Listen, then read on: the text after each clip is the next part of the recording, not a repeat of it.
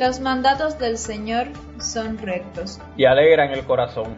Mientras te preparas para la misa, el Señor se acerca, te encuentra, se pone delante de ti y con sus manos en tus oídos te dice, Efeta.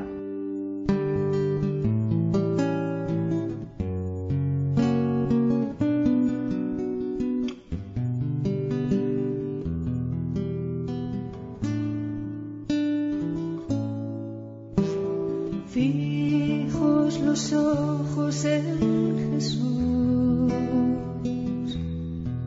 Quiero vivir con la mirada puesta en Él. Quiero buscar la paz que nos devuelva la humanidad, que nos cure las heridas sin cerrar. Fijos los ojos en Jesús, en la bondad que desborda todo su ser, arraigando el corazón en la roca firme de su amor, para que el odio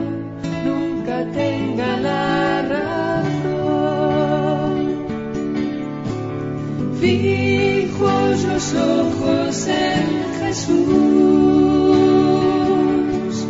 Quiero seguirle a donde vaya sin temer. Como el ave que seguía por el calor que le da vida para engendrar más y más vida cada día. El Papa Francisco nos advierte, El orgullo construye muros, la humildad construye puentes. Jesús siempre nos invita a salir de nosotros mismos, de nuestras seguridades, prejuicios, miedos, para ir al encuentro del otro. En el Evangelio de la semana pasada nos lo recordaba. Quien quiera ser el primero, que sea el último de todos y el servidor de todos. Este es el camino del amor. Solo liberándonos de nuestro propio orgullo y disponiéndonos con humildad al encuentro, a reconocer lo bueno, lo valioso, lo digno, lo humano que hay en el otro, podemos ser verdaderos constructores de puentes de paz. Trae a la memoria del corazón todo lo vivido durante esta semana en tu cotidianidad. Acontecimientos, gestos, palabras, personas encontradas, frustraciones y alegrías. ¿Qué te ha ayudado a salir de ti mismo para ir al encuentro del hermano? Agradece al Señor su compañía y el deseo que pone en tu corazón de crecer cada vez más en el amor.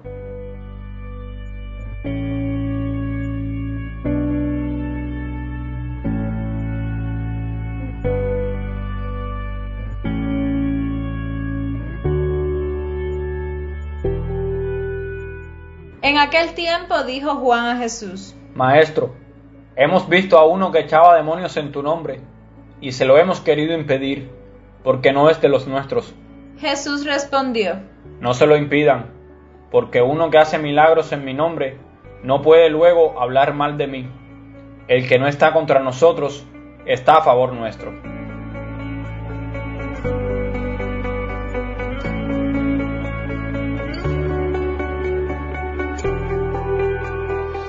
Muchas veces el orgullo, la envidia, los celos y la soberbia nos hacen caer en la situación que nos plantea el Evangelio de hoy. Juan tenía su conciencia clara de saber que pertenecía al pequeño rebaño de Jesús. Los discípulos estaban seguros de que pertenecían a Cristo. Parece correcta la pregunta de Juan, que le preocupa que otros hagan obras en nombre de Jesús sin formar parte oficialmente de los discípulos. Sin embargo, lo que para la lógica nuestra puede parecer normal, no lo es para la lógica de Jesús, porque Jesús siempre va más allá del orgullo y la soberbia, porque la lógica de Jesús es el amor.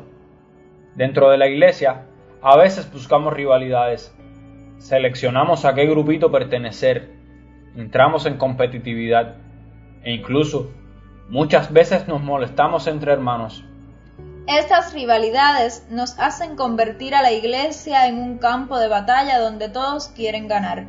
Y la iglesia nunca puede ser lugar de rivalidad, sino de encuentro y fraternidad.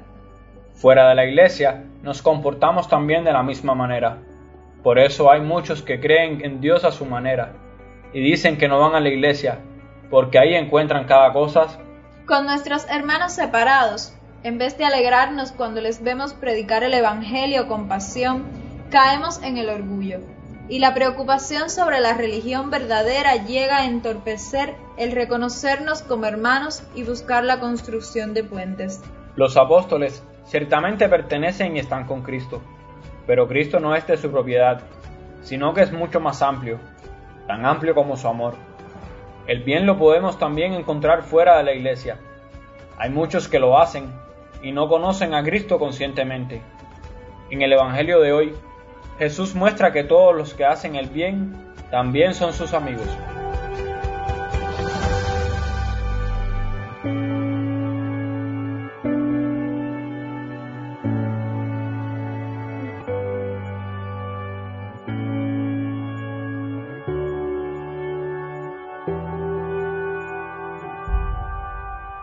Vamos a pedir a Jesús que nos dé una mirada como la suya, que nos permita comprender con la lógica del amor y nos haga entrar en la dinámica de vida que Él nos ofrece. Pidamos perdón en la Eucaristía por las veces que le hemos fallado a Jesús, porque nos hemos creído que Él solo nos pertenece a nosotros, porque con nuestra soberbia y orgullo hemos sembrado rivalidad en la Iglesia. Pidámosle también un corazón amplio y mirada atenta para descubrir el paso de Dios en todos nuestros hermanos. Junto a la alegría de pertenecer a Jesús y el deseo de que todos pertenezcamos al único rebaño y sigamos al único pastor.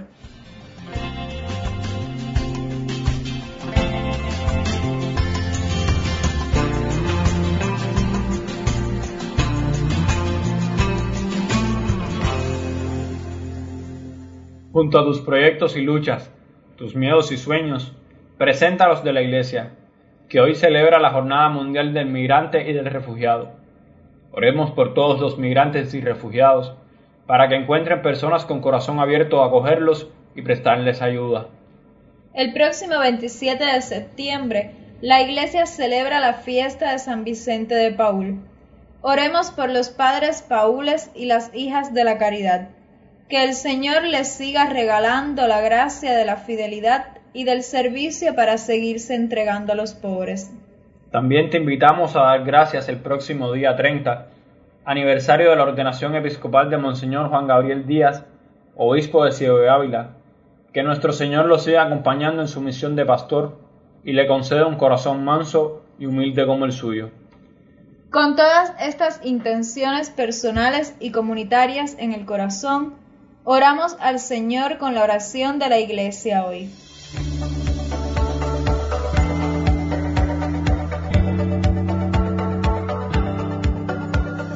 Oh Dios, que manifiestas especialmente tu poder con el perdón y la misericordia, derrama incesantemente sobre nosotros tu gracia, para que deseando lo que nos prometes, consigamos los bienes del cielo.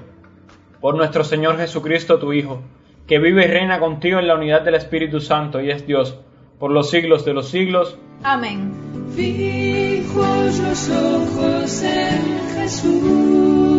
Jesús, quiero seguirle a donde vaya sin temer.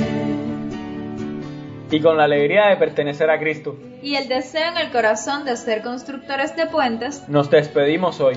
Y recuerda al Papa Francisco, que dice que un corazón sin brújula es un peligro público. Y que la brújula del cristiano es Cristo crucificado.